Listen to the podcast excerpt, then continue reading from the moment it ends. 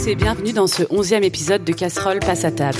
Un épisode un peu particulier car nous sommes en direct du festival Longueur d'onde à Brest et c'est la première fois que nous enregistrons l'émission en public. Alors aujourd'hui nous allons nous demander si tout est vraiment bon dans le cochon. La Bretagne est la première région de France productrice de porc, avec beaucoup d'élevage intensif et ce que l'on appelle des fermes-usines. Mais pas que. Il existe aussi d'autres modèles d'exploitation plus vertueux, comme celui de Séverine Quéré et Guillaume Roland à la ferme de Kerville-Lavelle à Plougastel d'Aoulas, à 11 km de Brest. Bonjour euh, Guillaume Roland. Et comme vous le savez, euh, on ne dit jamais non à un petit verre euh, chez Casserole. Et c'est sans doute pour ça que Longueur d'onde a programmé l'émission juste à l'heure de l'apéro. Euh, nous sommes donc aussi avec euh, Gwenolé Olivier, qui est le propriétaire de la brasserie Distribil à Plouider, à 35 km au nord de Brest, où il fabrique une bière très locale, parce qu'il fait quelque chose d'assez rare, c'est-à-dire qu'il fabrique également son houblon et son orge qui sont produits donc dans la région. Bonjour Gwenolé. Bonjour. Alors on peut peut-être se servir euh, pour commencer un petit verre de bière pour se donner un peu de courage. Avec plaisir. Avec plaisir. Ah bon. On va commencer avec la méodale. Donc la méodale qui est... euh, Tiens, bah, je te laisse euh, la, la déboucher. La méodale, donc, qui est une bière blonde et qui, elle, elle, va, elle est faite euh, avec donc de l'orge et du houblon euh, 100% local. Donc euh, le houblon de pas loin de Plougastel Laolas et euh, de l'orge qui est euh, vert Comana. A Donc, tout est bio. Une très jolie couleur. Voilà. Et en plus de ça, on va également malter notre orge. Et donc, ce qui fait que ça fait une transformation 100% locale. Bah, tiens, t'as qu'à mettre à tout le monde. Ouais, on va remplir, on va remplir Ah, les verres. les verres. Vous allez nous expliquer, euh, Gwenolé, après comment vous fabriquez votre bière et même juste simplement nous, nous dire euh, comment on fabrique la bière d'ailleurs. Euh, et pour commencer, je voulais vous demander à tous les deux, est-ce que vous avez euh, une spécialité gastronomique, vous, ou un plat ou une boisson qui, qui représente pour vous vraiment euh, la Bretagne Alors, j'ai pas envie de répondre cidre ou chouchen. Parce que bon, voilà. Mais euh, Trop facile euh, ouais, trop facile. Euh, Enfin, ouais, c'est vrai que bah, je serais tenté de dire plein, plein de choses. Enfin, gastronomiquement parlant, il y a énormément de choses. Euh, bon, c'est vrai que du cochon, ça, il y en a, mais euh, je serais tenté de dire du fromage. Quel genre de fromage? Euh, bah, par exemple, du fromage euh, de vache, donc euh, Saint-Vouguet, le fromager de Saint-Vouguet, qui fait euh, une tome au feu nu grec, qui est euh, extraordinaire. Ah, Guillaume Roland euh, lève son pouce en l'air et il la connaît, il l'approuve. Ouais, je vends son produit aussi au marché. Et euh, c'est de la solidarité entre producteurs. On fait pas de, de marge. Euh, donc on, se met en relation. Et son fromage est à tomber. Quoi. Il y a une gamme très étendue. Et euh, bah, c'est bluffant. Les prix sont plus que abordables. Et on le retrouve dans les restaurants assez euh, étoilés. Donc euh, ouais, je vous encourage à aller manger ce fromage-là. Et et moi, on m'a parlé du kigafars. Alors, je... Genre, c'est un peu un mystère pour moi. J'ai toujours pas très bien compris ce que c'était. Le kik. Vous pouvez nous expliquer? Kik en breton, c'est la viande, et farce, c'est de la farce de blé noir et de la farce de farine. Donc il y a du phare noir et phare blanc. Et vous mélangez ça avec du jarret, du lard, du paleron. Vous faites ça à cuire avec des légumes, donc navets. euh, dans un bouillon et on va servir le bouillon en début de repas avec euh, des légumes. Et par la suite donc on a des ce qu'on appelle les sacs à kikafars donc moi des sacs à kikafars j'en utilise en brasserie mais pour mettre le houblon en- dans la fabrication. Et donc les sacs à kikafars c'est là où on va mettre le, le phare dedans et on va le brujune on va le mettre en brujune donc le brujune c'est le, le mettre en petite poudre en fait Là, vous faites le signe avec votre main qu'on le, voilà, on le- on les le- miettes, quoi. On va en faire des miettes et du coup on va servir le phare avec les, les différents morceaux de viande. Et euh, en général il y a aussi une petite sauce au beurre, euh, le lipic. le lipic, voilà. C'est assez léger, quoi. Euh, c'est- Oh. Très très très très. Pas de prise de sang. C'est diététique à fond. Ouais. Et ça, c'est un, plat qu'on mange plutôt à la maison?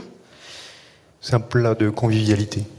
Ouais. Ouais, ouais, c'est un truc de convivial, pas forcément euh, de fête ou euh, ça va être plus ouais un repas, euh, admettons un repas de chantier qu'on peut faire ou après une grande journée de boulot sur un chantier avec des, des amis, je sais pas pour construire une maison ou je ne sais quoi. Et ben ça va être quelque chose qui tient bien au corps et qui va être utilisé pour avoir ce, ouais cette convivialité. Ouais. Ça se mérite, quoi. Faut avoir un peu bossé avant C'est ça. pour le manger. Et je le disais dans l'intro, donc la Bretagne, c'est une région où la production de porc est, est très intensive. Arrive. Euh, je lisais qu'en 1950, la Bretagne représentait seulement 8% de la production nationale de porc et qu'elle est passée à 58% aujourd'hui. Et surtout qu'elle était euh, concentrée dans des grandes exploitations. Euh, il y a 1720 fermes usines réparties entre les Côtes d'Armor, le Morbihan et, et le Finistère. Et vous, euh, Guillaume Roland, avec, avec votre compagne Séverine, vous avez fait un choix différent. Mmh. vous avez repris une, une ferme intensive, c'est ça, où on élevait beaucoup de cochons. Et, et vous avez aujourd'hui 150 cochons qui vivent tranquillement, la, la, truffe à l'air. Le, pour faire court, euh, donc on a arraché une vieille vieille exploitation qui avait coulé depuis 20 ans et il fallait un endroit pour s'installer. Donc euh, notre principe, c'est d'avoir une dizaine de maires. On a un Vera, Maurice. Et ils ont des noms. Ils ont, bah oui, toutes les bêtes ont des noms parce qu'on s'y retrouve avec les années. Et on fait des, on leur fait faire des petits, et ensuite on les met dehors dans des bandes. Ils restent euh, deux mois euh, avec leur maman. Une fois que c'est sevré, on enlève la mère et on laisse les petits dans la dans la bande avec à peu près 1 à 2 hectares, ça dépend des configurations et du nombre de cochons qu'il y a par bande, parce que ça peut aller de 8 à 17. Et après, au bout de quand ils arrivaient à 6-7 mois, on commence à les envoyer euh, à l'abattoir. Et avant, euh, Séverine, votre compagne, a travaillé dans un élevage euh, intensif de cochons. Elle est, elle est pas là aujourd'hui. Vous me disiez, elle est en train de, de... faire de la transfo. Là. Elle est en train de faire du boudin et, et des saucissons, et des saucisses. Et, pâté. et qu'est-ce qui, qu'est-ce qui change quand on passe euh, d'un, d'un élevage industriel à un élevage comme le vôtre? J'imagine euh, énormément de choses. Une indépendance déjà Alors, alors, alors rien à voir, c'est clair. Ça, c'est parce qu'on a, j'ai travaillé pour des gens et euh, c'est pas pas forcément facile et puis ils sont pas forcément tous intelligents. Mais c'est surtout pour revenir sur le port, euh, c'est une production qui est inhumaine. Les bestioles sont dans une dans des conditions. quand vous connaissez le cochon, quand vous voyez son comportement, quand il roule dans la boue, comment il est sympa, et que vous voyez les, les truies qui sont alignés avec les petits bloqués qui ont des escarres à force de se frotter contre les barres. Ma femme a voulu quitter ça complètement. Je travaillais à, côté et euh, quand elle a décidé d'arrêter, on s'est mis tous les deux sur ce projet-là. Oui, parce qu'effectivement, euh, on a un peu cette image euh, euh qu'on voit aussi dans, dans les reportages hein, des élevages industriels où, où les cochons voient pas euh, la lumière du jour, où les truies sont effectivement dans des tout petits espaces et où elles sont inséminées artificiellement. artificiellement. Ça va au-delà. C'est mm. la première clé, c'est le bien-être. Après, c'est l'alimentation que vous donnez aux cochons. Et après, c'est le respect des gens aussi, parce que les gens ont le droit de bien manger hmm. et à un prix euh, acceptable. Quoi. Il y a aussi dans cette histoire, il y a aussi ce, le respect du travail ou celui qui travaille également. Ou euh, travailler dans des conditions où c'est inhumain pour euh, l'animal, c'est aussi inhumain pour celui qui travaille. Et rentrer à la maison après une, une grande journée comme ça, personnellement, ça ne ça permet pas de sociabiliser ni rien. Donc il y a aussi ce bien-être au travail pour euh, tout le monde. Quoi. Oui, parce qu'on parle souvent du mal-être euh, animal, et euh, j'imagine que c'est la même chose pour oui, ce que vous disiez pour les gens qui travaillent avec et pour les gens qui travaillent dans les abattoirs également. Oui, c'est dur hein, de les voir, mais ils sont motivés par l'argent surtout. Mais après, au bout de un an, deux ans, les gens, il y a un gros turnover. Ils en peuvent plus, hmm. normalement. Et donc, on parlait, euh, vous parliez de l'alimentation. Donc, euh, on se dit, euh, enfin, on a l'idée que le cochon, ça mange à peu près tout. Euh, on disait que c'est, on disait que c'est la poubelle de, la ferme. Et euh, moi, je, lisais le livre d'Isabelle Saporta qui s'appelle Le livre noir de l'agriculture. Et elle a dit que les cochons c'était devenu euh, plus la poubelle de la ferme, mais la poubelle de toutes les industries euh, du monde. C'est-à-dire euh, qu'on va leur donner, euh, en fonction du cours de l'alimentation les plus bas, je parle des élevages industriels, hein, on va leur donner à peu près, ben, je sais pas, les céréales qui sont les moins chères. je sais pas comment vous, vous gérez vous l'alimentation de vos bêtes il y a deux choses, trois choses à respecter, c'est les protéines, les glucides et les vitamines, et fibres, tout ça. Les protéines, ils le trouvent dans le dans le soja qui vient du Brésil, qui débarque à Brest, et euh, aussi dans les tourteaux de colza. Ils enlèvent l'huile, ils récupèrent la petite pellicule, et en général, euh, les gens font eux-mêmes leurs céréales. Mais les plus grosses boutiques euh, font bien des céréales d'Ukraine, par exemple, ou de Pologne. Ils maîtrisent rien du tout à ce niveau-là. Ils ne savent pas ce qu'ils donnent à manger. C'est juste euh, un aliment. C'est intraçable. ça fait tellement le tour du monde euh, trois, quatre fois avant d'arriver euh, au lieu que c'est intraçable. Bah, moi, je lisais dans un rapport de Greenpeace que 75% des protéines utilisées pour l'alimentation animale en Europe sont importées. Et la plupart euh, produites au Brésil et en Argentine. Et après, c'est tout le cercle de la déforestation et de se mettre à produire des, des céréales pour les animaux au lieu d'en produire pour, euh, pour les humains qui eux-mêmes n'ont pas de quoi se nourrir dans ces pays-là parfois. Vous, comment ils sont, comment ils sont nourris, vos cochons? Alors, La protéine, on la, enfin, Ma femme est issue d'un milieu agricole comme moi, mais elle, dans sa famille, il nourrissait les cochons pour la ferme et pour les voisins avec du lait. Ils avaient des vaches, et, parce qu'il y a la protéine dedans, plus un peu de glucides. Et ils complétaient avec des céréales. On est reparti sur ce modèle-là. Ça donne un, goût complètement différent à la viande. Et euh, comment dire, euh, la croissance est régulière, c'est pas trop gras, parce que c'est important de maîtriser ça. Il faut coupler ça avec des variétés de des espèces de cochons qui peuvent intégrer le gras intramusculaire. Le lait le permet. Et après, nous, en plus, on a de la chance d'avoir des légumes bio, de... c'est comme dingue. Parce qu'il y a du gâchis même en bio, hein. du pain. Mon frère est producteur de fraises à Plougastel. Les invendus, c'est pour les cochons. Enfin, vous voyez le niveau, quoi. C'est. Et les légumes bio, du coup, c'est des maraîchers du coin euh, qui vous donnent les invendus pour euh, pour les cochons? Ouais, mon frère en général fait un deal. Euh, cochon contre légumes. un troc. Un troc, ouais, c'est entre nous. C'est des potes, hein, c'est, c'est ça l'avantage. C'est un sorte de glanage en fait, ou fin de fin de saison d'une certaine culture. Euh, c'est nettoyer, le champ est nettoyé, ah et puis les restes à choux sont donnés. Quoi. Ah ouais, parce que le, champ, il trouve euh, donc euh, glands, châtaignes à l'automne, champignons, ils aiment beaucoup les cèpes, des racines, des insectes de sol, enfin de tout. Ils mangent bien quoi, des fraises, des cèpes. Tout, c'est omnivore. J'ai essayé de ma belle-mère, mais elle veut pas. Ah, bah, la drèche, donc euh, l'orge qu'on utilise pour faire de la bière, et une fois qu'on a extrait tout ce qui nous intéressait, ça devient la drèche. Et ça, je le donne, euh, je le donne des fois aussi à des cochons. J'en ai eu. Et voilà. Et avec Benoît. Voilà, c'est ça. Et ben, c'est pas. Il y en a qui font du bœuf de Kobe, par exemple. Et ben là, ça va être euh, un sort de cochon brossé à la bière. Ben, j'ai un, deux chefs étoilés qui m'ont dit que la famille de, la viande, c'était du wagyu, du coup. Et en fin de compte, c'est la famille des bœufs de Kobe, parce qu'il y a un gras, toujours un gras intramusculaire qui donne la tendresse à la viande et la couleur à la viande qu'on ne trouve pas ailleurs. C'est l'alimentation. Du bon gras. il est jaune, il n'est pas blanc. Euh, même les enfants le mangent, hein, c'est impressionnant. Et, et, vous parlez des, des races justement. Euh, on, on, voit aussi que l'industrie euh, euh fait qu'on choisit euh, des races parfois plus performantes. Euh, on a aussi fait des croisements pour avoir des porcs standardisés, même des, des qui ont plus de tétines pour avoir des qui ont des plus grosses portées, pour être vraiment dans cette idée de rentabilité. Vous, vous avez choisi comment vos, vos races de, de cochons? Uniquement sur deux critères, c'est la résistance physique la conformation, le fameux grain intramusculaire, c'est très important pour le goût. La vitesse de croissance qui ne soit pas rapide. Parce qu'il ait le temps de, de bien maturer. bien maturer Là où ils mettent entre 5 et 6 mois, moi je mets plus entre 6 et 7 mois. Parce que je tiens à avoir une bête de 120 kg de carcasse, c'est comme ça. Eux, ils partent plus sur 100. Vous prenez le, vous prenez le temps. Ah bah, il faut besoin.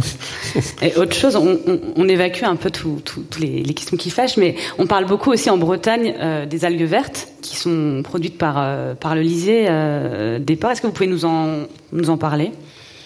Ougast. C'est de ta faute qu'il y a de l'algue verte, en fait. Ah c'est ça? Eh ben j'ai eu, un contrôle azote de l'État. C'est vertueux. Le mec, il a fait les calculs en tous les sens. Il n'y en avait pas. Il n'y a pas de nitrate, il n'y a pas, il a pas de déjection. On a plus tendance à, diminuer les nitrates présents dans le sol. Par contre, euh, ben, quand vous avez un sol chargé en azote sous forme euh, stable, c'est-à-dire sous forme humus, quand vous rajoutez après de la de l'azote ou du phosphore ou du potassium sous forme euh, directement assimilable par la plante, c'est très fragile. Première averse. Ça ruisselle. Ça ruisselle. Et, ça, peut-être vous pouvez raconter comment ça se passe euh, dans certains élevages industriels, c'est-à-dire que c'est des, des, cochons qui sont élevés sur ce qu'on appelle euh, caillebotis. Caillebotis, oui. Donc c'est-à-dire qu'ils sont ils, ont, ils sont pas sur de ils sont pas sur de la paille, mais ils sont directement sur euh, un sol où, où les excréments tombent directement en fait dans le sol. Et c'est ça qui crée le lisier. Non, non, le lisier est enfin, Même les vaches font du, font du lisier, enfin du, de l'azote, tout ça. Du caca. même- du caca. Voilà. On peut le dire. Disons-le. Mais la concentration en porc industriel est très très très forte. Les premiers cochons que j'ai achetés, j'ai acheté dans un élevage intensif. Euh, je ferai plus. hein.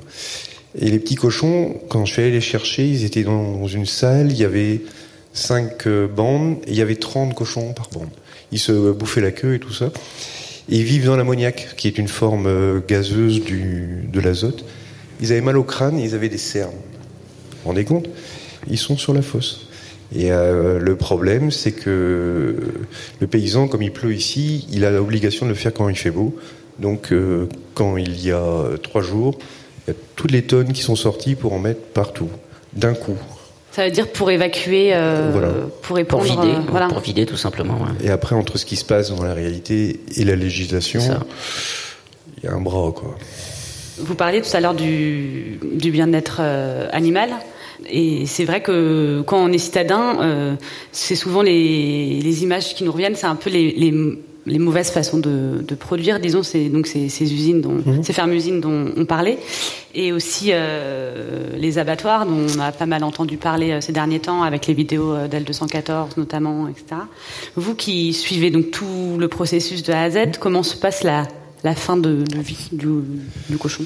Je suis aussi sensible, très sensible. J'ai eu, bah, pour les vaches, euh, on passe euh, 10 ans, 15 ans avec une vache. euh, on peut pas l'abattre comme ça. Et euh, l'abattoir que je fréquente, c'est au Fou. Euh, c'est fait très très bien. Le cochon, il n'y a pas un cri. hein. Il y a deux vétos. D'ailleurs, euh, le L214, je me demande comment ils ont pu rentrer. Enfin, quand je vois la vidéo, je comprends pas tout. Il faut réfléchir à ça. Mais au fou, le cochon passe entre deux bornes électriques. C'est l'équivalent de la puissance qui fait marcher le TGV. Il est séché net et après, un trou dans la jugulaire et c'est fini. Il n'y a pas un bruit, il n'y a rien. Et euh, moi, je suis sensible. euh, il faut que je suive le truc parce que ben, la viande est stressée. Il y a de l'acide lactique. Enfin, Ça devient pas bon. ouais. ça devient pas bon, c'est gâcher le travail. Quoi. Après, c'est vrai que les vieilles truies de réforme, je les envoie à Briec, où il y a une grosse, grosse usine de... Ils abattent 10 000 porcs jour. Mais les vieilles truies de réforme, pour expliquer euh, ce que c'est, c'est les truies qui ont fini de, qui- Voilà. qui, ont plus de, de portée, enfin qui, Voilà. qui peuvent plus enfanter, Voilà. et, euh, et du coup qui peuvent pas être mangées euh, comme les, les autres cochons.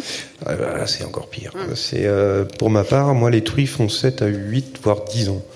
Alors que dans l'élevage industriel, c'est plus euh, 3 ans. C'est dès qu'elles sont dès qu'elles sont plus rentables. euh, Voilà. Mais même, euh, c'est euh, calculé en fonction de l'alimentation, de la quantité d'alimentation, le nombre de médicaments mis. Par exemple, dans les élevages, il y a beaucoup de piqûres, il y a plein de choses, il y a des abcès.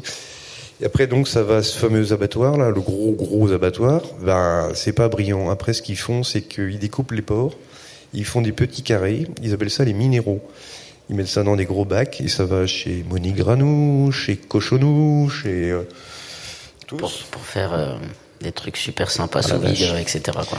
Et le Vera a une odeur, par exemple. Parce qu'ils prennent les Vera aussi. Et euh, c'est immangeable si vous le castrez pas. Ça a une odeur d'urine.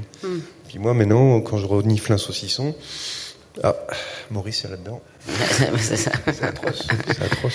Et, et justement, euh, on parle de ces, ces gros élevages industri- industriels. On se dit que s'ils sont développés euh, autant, on imagine comme ça, on se dit peut-être que c'est parce que les agriculteurs vont se dire que c'est plus rentable, euh, qu'ils vont faire plus de plus de cochons et que du coup ils vont gagner plus d'argent. Et en fait, on se rend compte.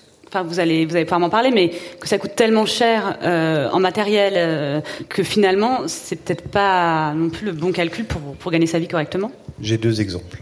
J'ai un voisin qui fait 500 truies naisseurs engraisseurs. Il gagne 100 euros de plus par mois que moi. Et il a 2 millions d'euros sur le dos encore à, à Et, et rembourser. tu fais combien? Euh, 150. Voilà. Et lui, euh, 500 truies. En gros, il fait sur une, un bâtiment ce que, en une semaine ce que je fais en un an. J'ai aussi un collègue de classe qui, lui, a dû reprendre la ferme après ses parents pour acheter les dettes. Et il s'est cassé la gueule il y a deux ans. Donc, il a perdu sa maison, la maison de ses parents, la ferme, la maison de sa grand-mère. Et maintenant, il est endetté à vie, vit en logement social. C'est chaud.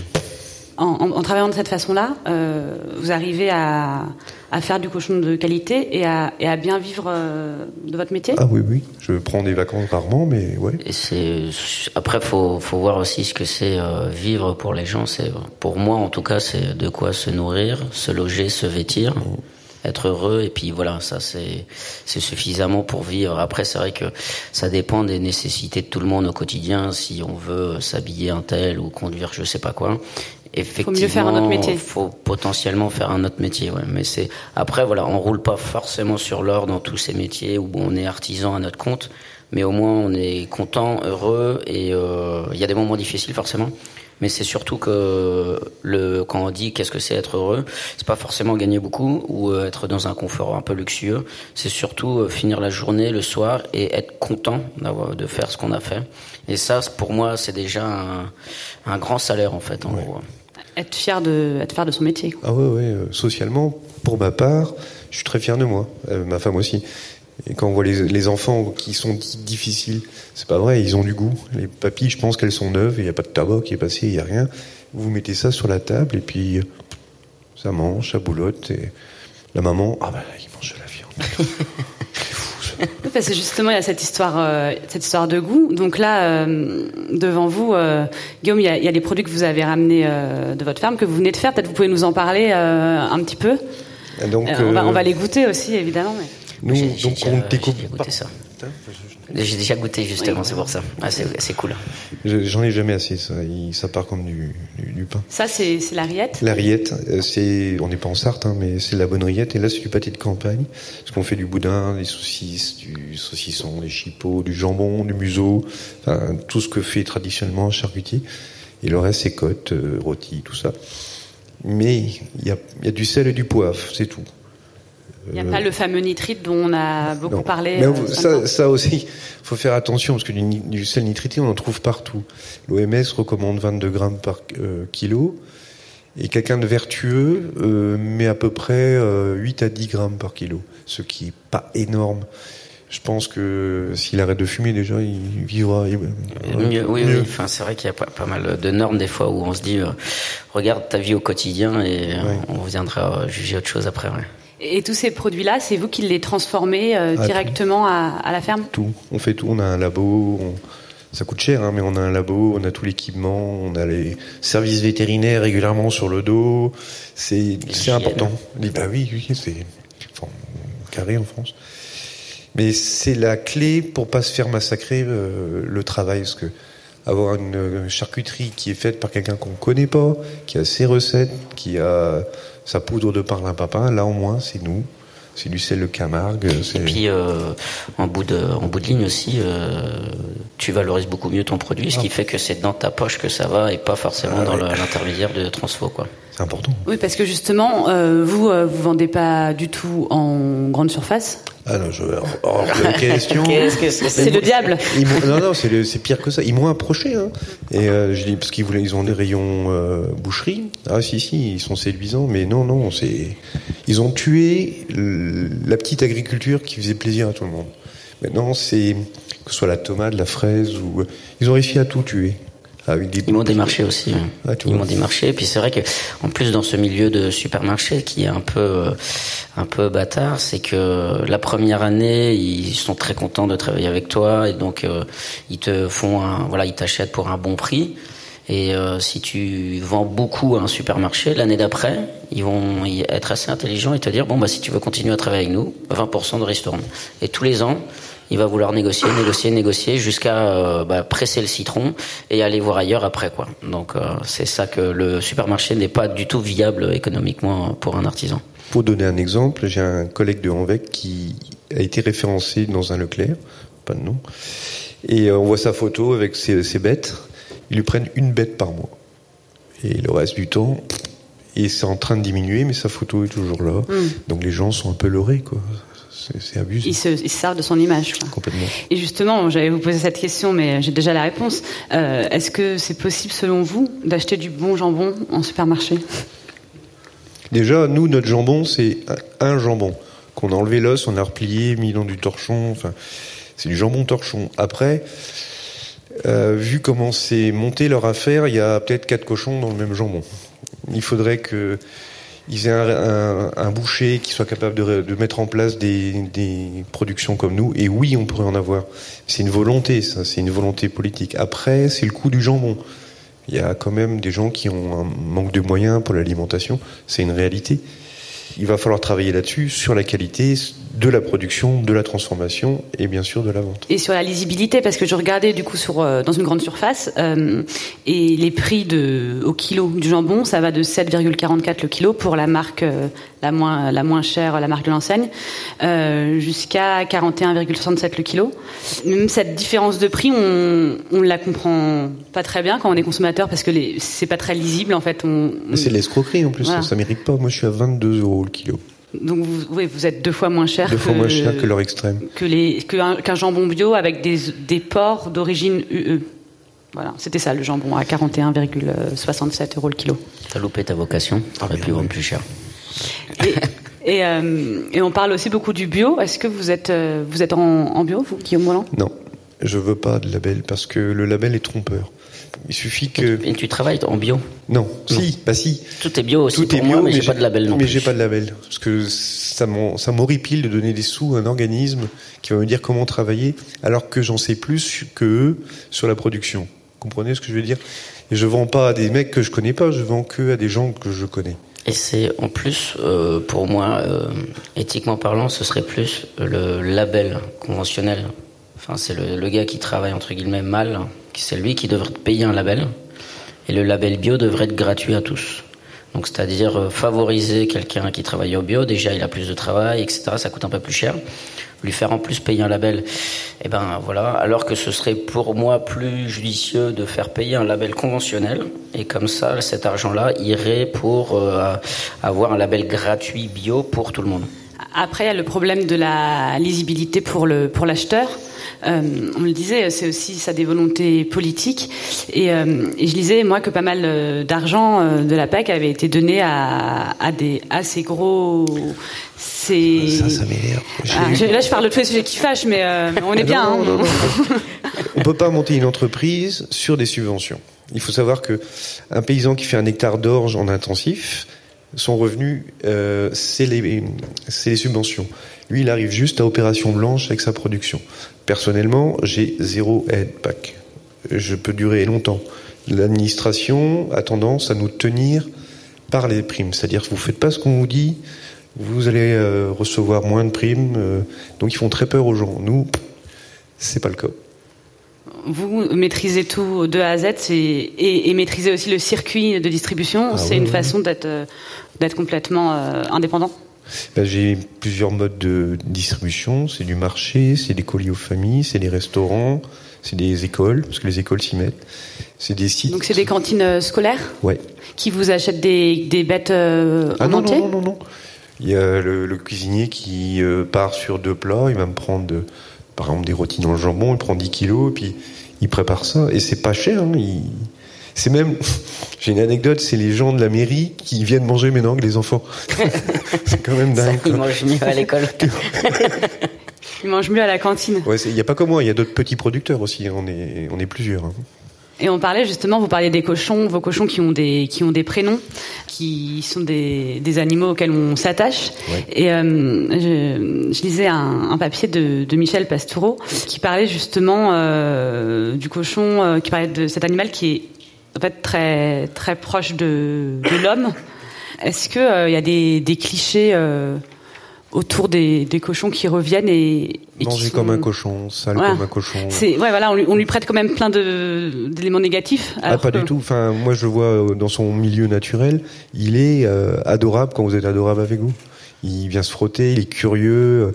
Les mecs euh, qui ont coupé du bois dernièrement dans un champ, euh, ils étaient en train de regarder ce qui se passait. Euh, enfin, c'est c'est super sympa. Même certains ont les yeux bleus. C'est pour vous dire, c'est très troublant quand vous regardez un, un cochon aux yeux bleus. Après, euh, après, ben, leur destinée, c'est c'est de nous nourrir. Le tout, c'est qu'ils aient eu une belle vie. C'est ça le truc, c'est que ils ont eu des coups de soleil parce qu'ils ont des coups de soleil, qu'ils aient pris des pains de boue, qu'ils soient frottés contre les arbres. Enfin, je, je, sais pas moi, une vie de une vie de bestiole, un truc. Euh... Et justement, dans les clichés, on dit que le porc est, est sale. En fait, euh, en fait, pas du tout. C'est ah non non, un, un, cochon va aller faire ses besoins à un endroit précis du champ. Mais il n'ira pas en mettre partout. Ils, euh, la- ils ont des petites yourtes avec de la paille dedans. Elle est toujours nickel. Il, à croire qu'ils s'essuient les pieds avant de rentrer. Et c'est petit toujours à nickel. Ils sont vraiment, enfin, on dit sales comme des cochons, c'est parce que ils sont dans la boue ou dans la terre. Mais autrement, euh, ils ont un comportement plus délicat qu'une vache, par exemple, ou que. Certains êtres humains. Ouais. Et, et je lisais aussi qu'ils, donc ils se roulent dans la boue parce qu'ils ont des porcs qui, qui transpirent mal et que c'est une façon de, de se rafraîchir. Ils n'ont pas de glande sudoripare, ils, ils régulent la chaleur par le nez et par l'anus. Donc euh, ils peuvent euh, mourir si la température monte trop. Par contre l'hiver, il n'y a aucun problème, ils ont ça de, de gras. Mais l'été, on a un système de douche. C'est pas des blagues en plus. Et on passe avec la tonne et puis on ouvre la vanne et, les cochons vont en dessous et on leur fait une, une bouche. Et comme ça, ils peuvent... euh, Se rafraîchir. comme les rhinocéros, pareil. Et il y a un autre cliché autour du cochon, ça veut dire que c'en est un, sur euh, le cannibalisme, le fait que, que les cochons se mangent entre eux. Ça, c'est un truc qu'on entend beaucoup dans les élevages euh, industriels. Euh, on, justifie le fait qu'on coupe la queue, par exemple, aux, aux petits euh, porcelets, euh, pour pas qu'ils se, pour pas se la mangent entre eux. C'est plus subtil. Le petit cochon avec sa petite queue, si elle est trop longue, ils vont commencer à jouer parce qu'ils s'emmerdent. Ils vont manger, ils vont manger, ils vont manger, puis le sang va arriver. Et puis là, ils vont commencer à s'exciter. Et ils vont mettre à deux, trois copains pour aller manger l'autre copain. Moi, j'ai vu des, des porcs charcutiers avec le bassin apparent, avec des trous euh, pas possibles. Quoi. Donc, euh, ils coupent les queues. Il y en a même certains qui mettent des bouées de bateaux dans le, le parc pour qu'ils puissent euh, s'énerver dessus. Parce qu'ils sont tous serrés. Mais s'ils ont des choses à faire, a priori, ils, vont pas aller attaquer la queue de le- leurs camarades. Ah, nous, on laisse les queues, ils sont tire-bouchons. euh, ils se font pas de mal entre eux. Enfin, ils, sont même tolérants parce que des fois, il y a un plus petit, plus faible qu'on met avec la bande d'avant, d'après.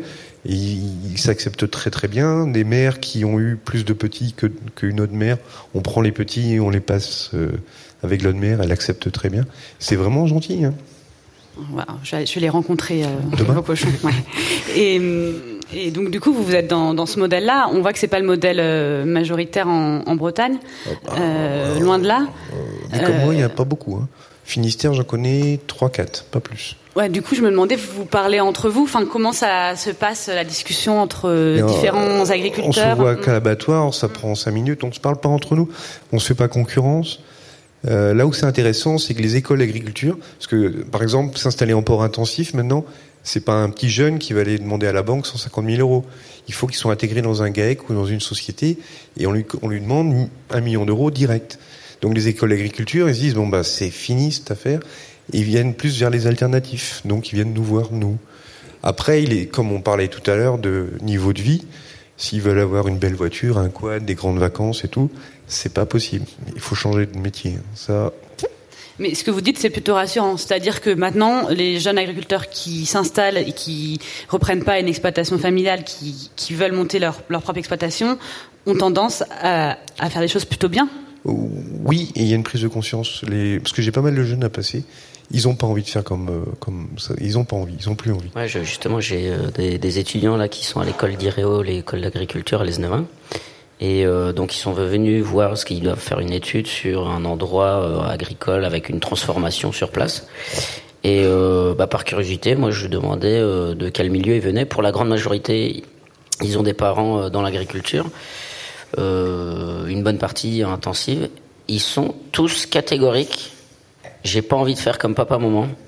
Je les vois galérer, galérer, et pour euh, limite faire des fins d'année à zéro, voire en négatif, alors qu'ils ont euh, donné leur vie entière euh, au travail, et que c'est pas rentable, et etc., et qu'ils croulent sous les dettes.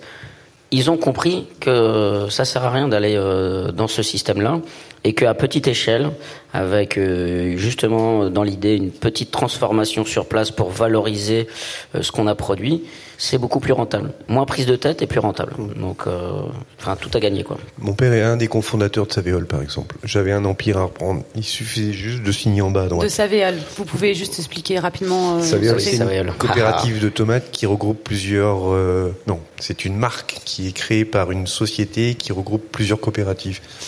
Avec Prince de Bretagne et Solaren, c'est 50% de la production de tomates en France. Donc c'était facile, les pieds dans les chaussons, on était parti quoi.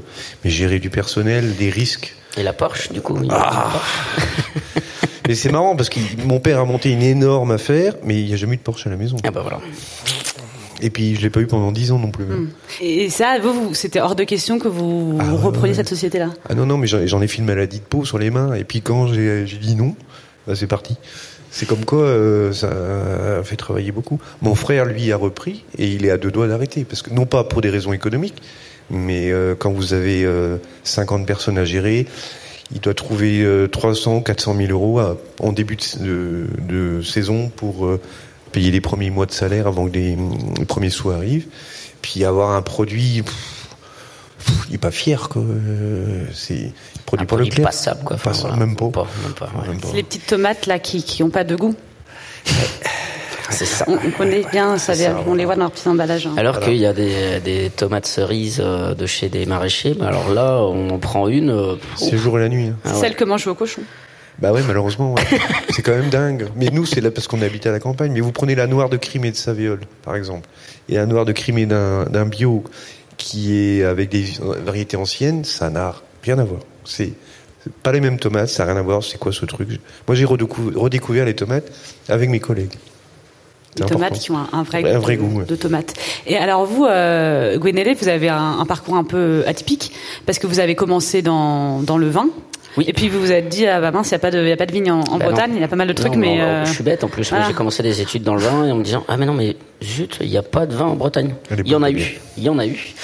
Mais du coup, euh, c'est vrai que ça a été. euh, bah, mon dernier contrat dans le vin, c'était au Portugal. hein. et euh, j'avais une situation euh, relativement agréable. hein, euh, donc, euh, il y avait une maison de fonction avec piscine à 25 mètres de la plage. Mais j'étais malheureux comme les blés, euh, loin du Finistère. Donc, je suis rentré au pays.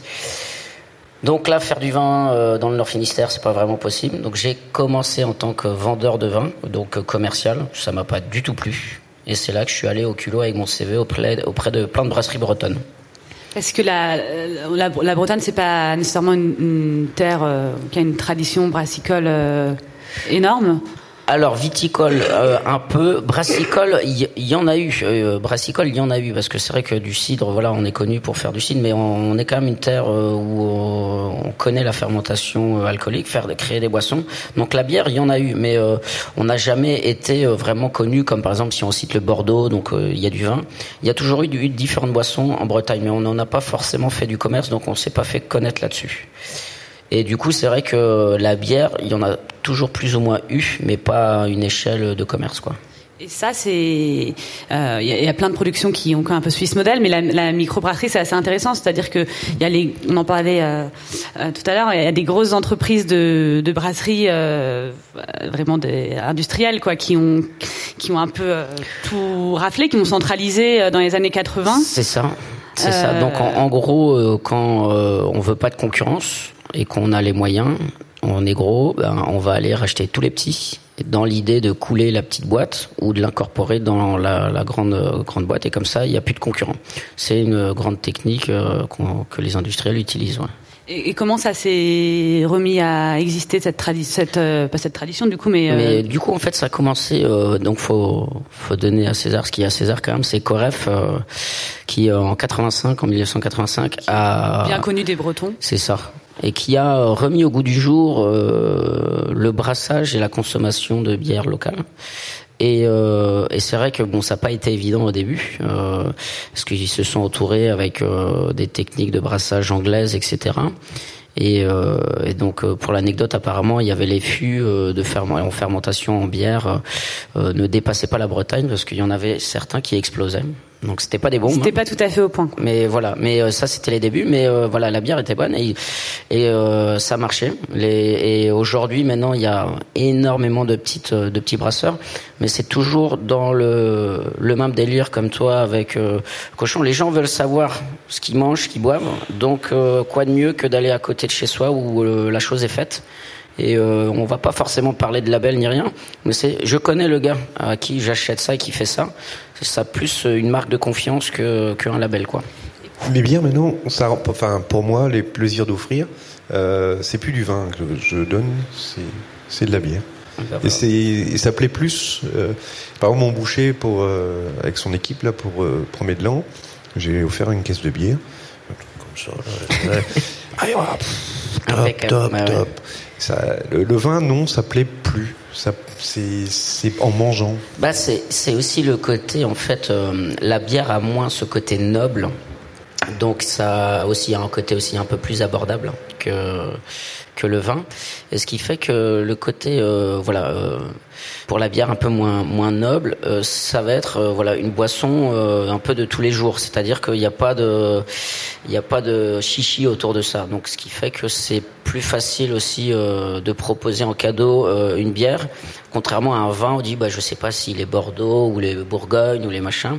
Là voilà, c'est plus facile aussi pour ça. Ouais, ouais c'est plus c'est plus démocratique. Est-ce que vous pouvez euh, nous raconter peut-être rapidement euh, on va on va en parler. Vous vous êtes vraiment très local parce que vous, vous produisez aussi vos céréales et votre houblon. C'est ça. Euh, et ça c'est pareil. En fait, c'est la production de houblon. Elle était euh, un peu partout en France avant que les grandes industries arrivent et qu'on trouve plus de houblon français. Mais est-ce que vous pouvez nous expliquer euh, déjà juste comment on fait de la bière Oui rapidement? Donc c'est relativement simple. On va faire chauffer de l'eau à peu près de l'ordre de 65 degrés à peu près. Et on va tout simplement incorporer de l'orge maltais concassé et on va laisser mijoter ça pendant une heure, une heure et demie. Donc là, on va venir extraire tout ce qui nous intéresse de l'orge maltais et ça va nous faire un jus sucré qu'on peut aussi, aussi appeler mou. Et ce jus sucré maltais, on va le mettre à ébullition pour principalement stériliser le milieu, mais aussi pendant cette période-là, on va venir faire infuser le houblon pour apporter l'amertume et les arômes du houblon. Et ça a une vertu aussi qui aseptisante le houblon Anti euh, antioxydant et euh, le houblon, faut savoir paradoxalement, euh, comme il y a de l'alcool dans la bière, mais c'est bon pour le foie le houblon. Bah voilà, on va, boire beaucoup de, beaucoup de bière. Avec modération quand même. Et du coup, une fois qu'on a passé l'étape d'ébullition avec le houblon, on se retrouve donc avec un jus sucré, maltais, houblonné et amer qu'on va porter en, fermentation en incorporant des levures. Et au bout de la, fermentation primaire, on met en bouteille pour une deuxième fermentation en bouteille, qu'on peut aussi appeler prise de mousse pour avoir les bulles naturelles de la bière. Et du coup, euh, en à peu près un mois, un mois et demi, on a une, une bière bonne à être bue. Et alors vous, donc c'est ce que je disais, vous faites, vous, vous êtes associé aussi avec un, un paysan qui cultive l'orge, oui. ce qui est assez rare. Alors euh, oui, alors du coup, euh, donc Déjà pour l'anecdote, c'est un pote d'enfance et c'est vrai que quand moi je me suis installé euh, pour faire de la bière, tout de suite il m'a dit bon, faut pas déconner, je vais te faire ton orge. Et dans la dans la foulée, on va faire aussi du houblon. Et euh, du coup, tout de suite, on a commencé euh, à faire une culture d'orge locale. Donc la, la bière qui y a là sur la table, c'est de l'orge de Benoît, ainsi que le, le, houblon à Benoît. Je connais le mec. ouais, il est sympa. Il est super sympa. Il est super sympa, ouais. Et, euh, et du coup, c'est vrai que du coup, parce que c'est vrai que quand on parle du monde de la bière artisanale, une bonne majorité des brasseurs utilisent des produits de partout dans le monde. Donc, on parle d'une transformation locale, mais c'est pas une bière locale. La matière première vient de partout dans le monde. Oui, c'est ça. C'est que d'un point de vue euh, empreinte écologique, c'est quand même euh, le houblon qui peut venir des États-Unis, de Nouvelle-Zélande, de, de, de, beaucoup d'endroits. Et donc, c'est vrai que quand on parle de bière artisanale, ça veut pas forcément dire bière locale c'est une transformation locale. Et euh, du coup, le fait de faire notre orge, notre houblon et de malter nous-mêmes notre orge, ça fait une bière qui est 100% produite et transformée localement. Et, et, donc ça, il y en a une en particulier où vous réussissez à, parce que vous, vous avez une production de houblon qui vous permet pas encore de faire toutes vos bières. C'est la méodale, c'est ça, Et sur votre site aussi, toutes les bières ont des noms bretons. Oui, je suis bretonnant de naissance. Et, et, oui, vous parlez breton. Oui. Et, euh, et donc euh, la description de la méodale, je, je sais pas si je me lance à. à je peux le faire si vous voulez. Ah peut-être parce que moi ça. Mais euh, je suis curieux, je suis curieux de savoir. Je, je commence et puis si c'est trop horrible, vous m'arrêtez. Donc c'est la description de la méodale. On, a une Mélène Je vais m'y mettre. Ouais, allez-y. euh, pour la méoda, le Beze der Guer et Gederster. Donc en fait, il faut savoir que la, la méodale, c'est un jeu de mots. Donc euh, le houblon euh, provient de la ferme du Méote. Et si on prononce méo en breton, ça veut dire sous. Et méodal, ça veut dire sous en devenir aveugle. Donc c'est un jeu de mots qui provient du nom de la ferme Méote et Méo. Un peu dangereuse cette bière. Voilà, parce qu'elle est à 6,5. Euh, donc c'est une bière, c'est la bière la plus forte que, que je fabrique. Et ensuite l'expression Aliessor et Weser buzzer der et der ça veut dire plus souvent on est noyé dans le verre que dans la rivière. C'est bien ça. Voilà, donc euh, bon, à consommer avec modération quand même. Et est-ce qu'on peut dire alors pour ces bières qui vraiment ont un, un orge et un houblon qui vient de Bretagne, qu'elles ont, euh, comme le vin, si on fait la comparaison, euh, qu'elles ont le goût d'un terroir, du terroir breton Tout à fait, tout à fait. C'est-à-dire que, bah, par exemple, là, les bières que moi je faisais l'année dernière, c'était avec donc l'orge de 2017 qu'on a malté en 2018 pour faire les bières de 2018. Euh, là, cette année, les bières que je fais, c'est avec l'orge de 2018 qu'on malte. Et donc, c'est déjà un effet millésime par rapport à notre production d'orge et de houblon. Donc ça, c'est indéniable. Mais en plus de ça, le fait d'avoir euh, euh, bah, les terres euh, bien propices pour faire ce céréal-là, forcément, il y a ce qu'on peut. Moi, ce que je dis souvent sur mes bières, c'est qu'il y a un côté fermier un peu. C'est-à-dire que c'est pas pasteurisé, c'est pas filtré ni rien. Donc, il y a du goût qu'on aime, qu'on n'aime pas, après ça c'est les goûts de chacun, mais euh, ça laisse pas indifférent quoi. Et donc euh, ça vient du terroir tout simplement.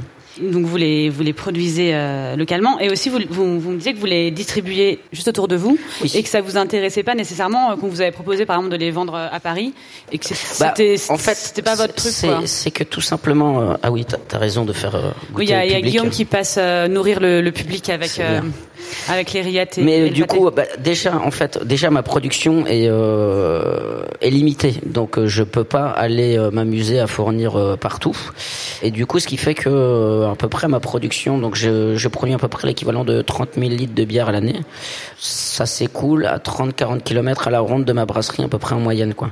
Et donc forcément, j'ai du même du mal à fournir la demande, donc je vois pas comment et pourquoi j'irai fournir à Paris, quoi. J'en ai pas besoin, bien qu'il c'est vrai qu'il y a des il y a des super bars euh, il y a des super bars à Paris euh, qui sont très spécialisés dans la bière et autant c'est des endroits très pointus où ça me plairait d'y être mais euh, je ne peux pas et c'est vrai qu'après éthiquement c'est un peu compliqué aussi d'envoyer si loin de la bière qui pour moi doit se boire localement.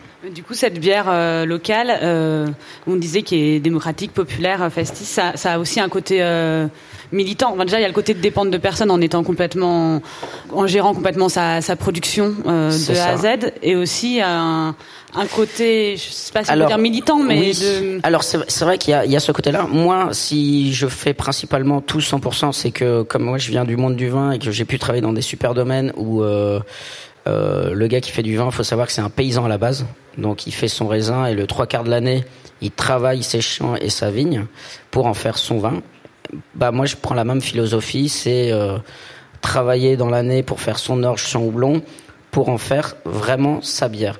Ensuite, effectivement, il y a aussi un côté acte militant de manière à euh, aussi dire, bah regardez, c'est possible de faire quelque chose de bon euh, sans pour autant aller se fournir partout dans le monde, quoi. Localement. Voilà.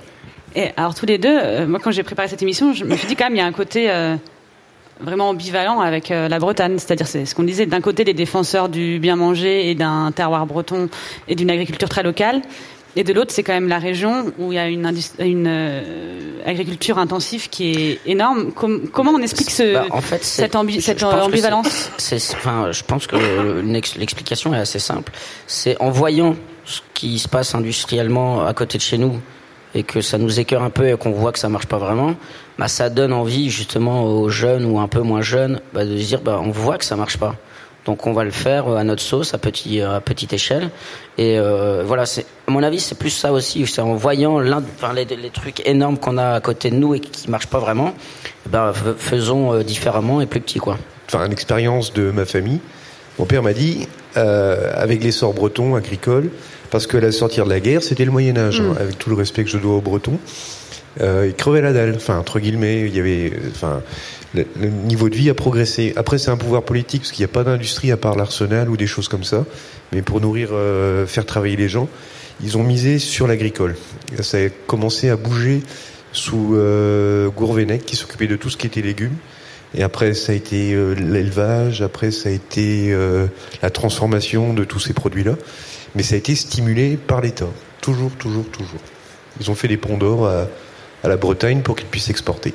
Oui, parce que oui, ce que, mais ce que vous dites, c'est intéressant. C'est-à-dire qu'on voilà, je, on est vachement, enfin, je suis vachement à critiquer l'industrie, etc. Mais qu'au départ, euh, cette euh, industrialisation, cet, cet élevage intensif, etc., c'était dans, au sorti de la Seconde Guerre mondiale, dans le but de, Voilà. de nourrir les gens. Voilà.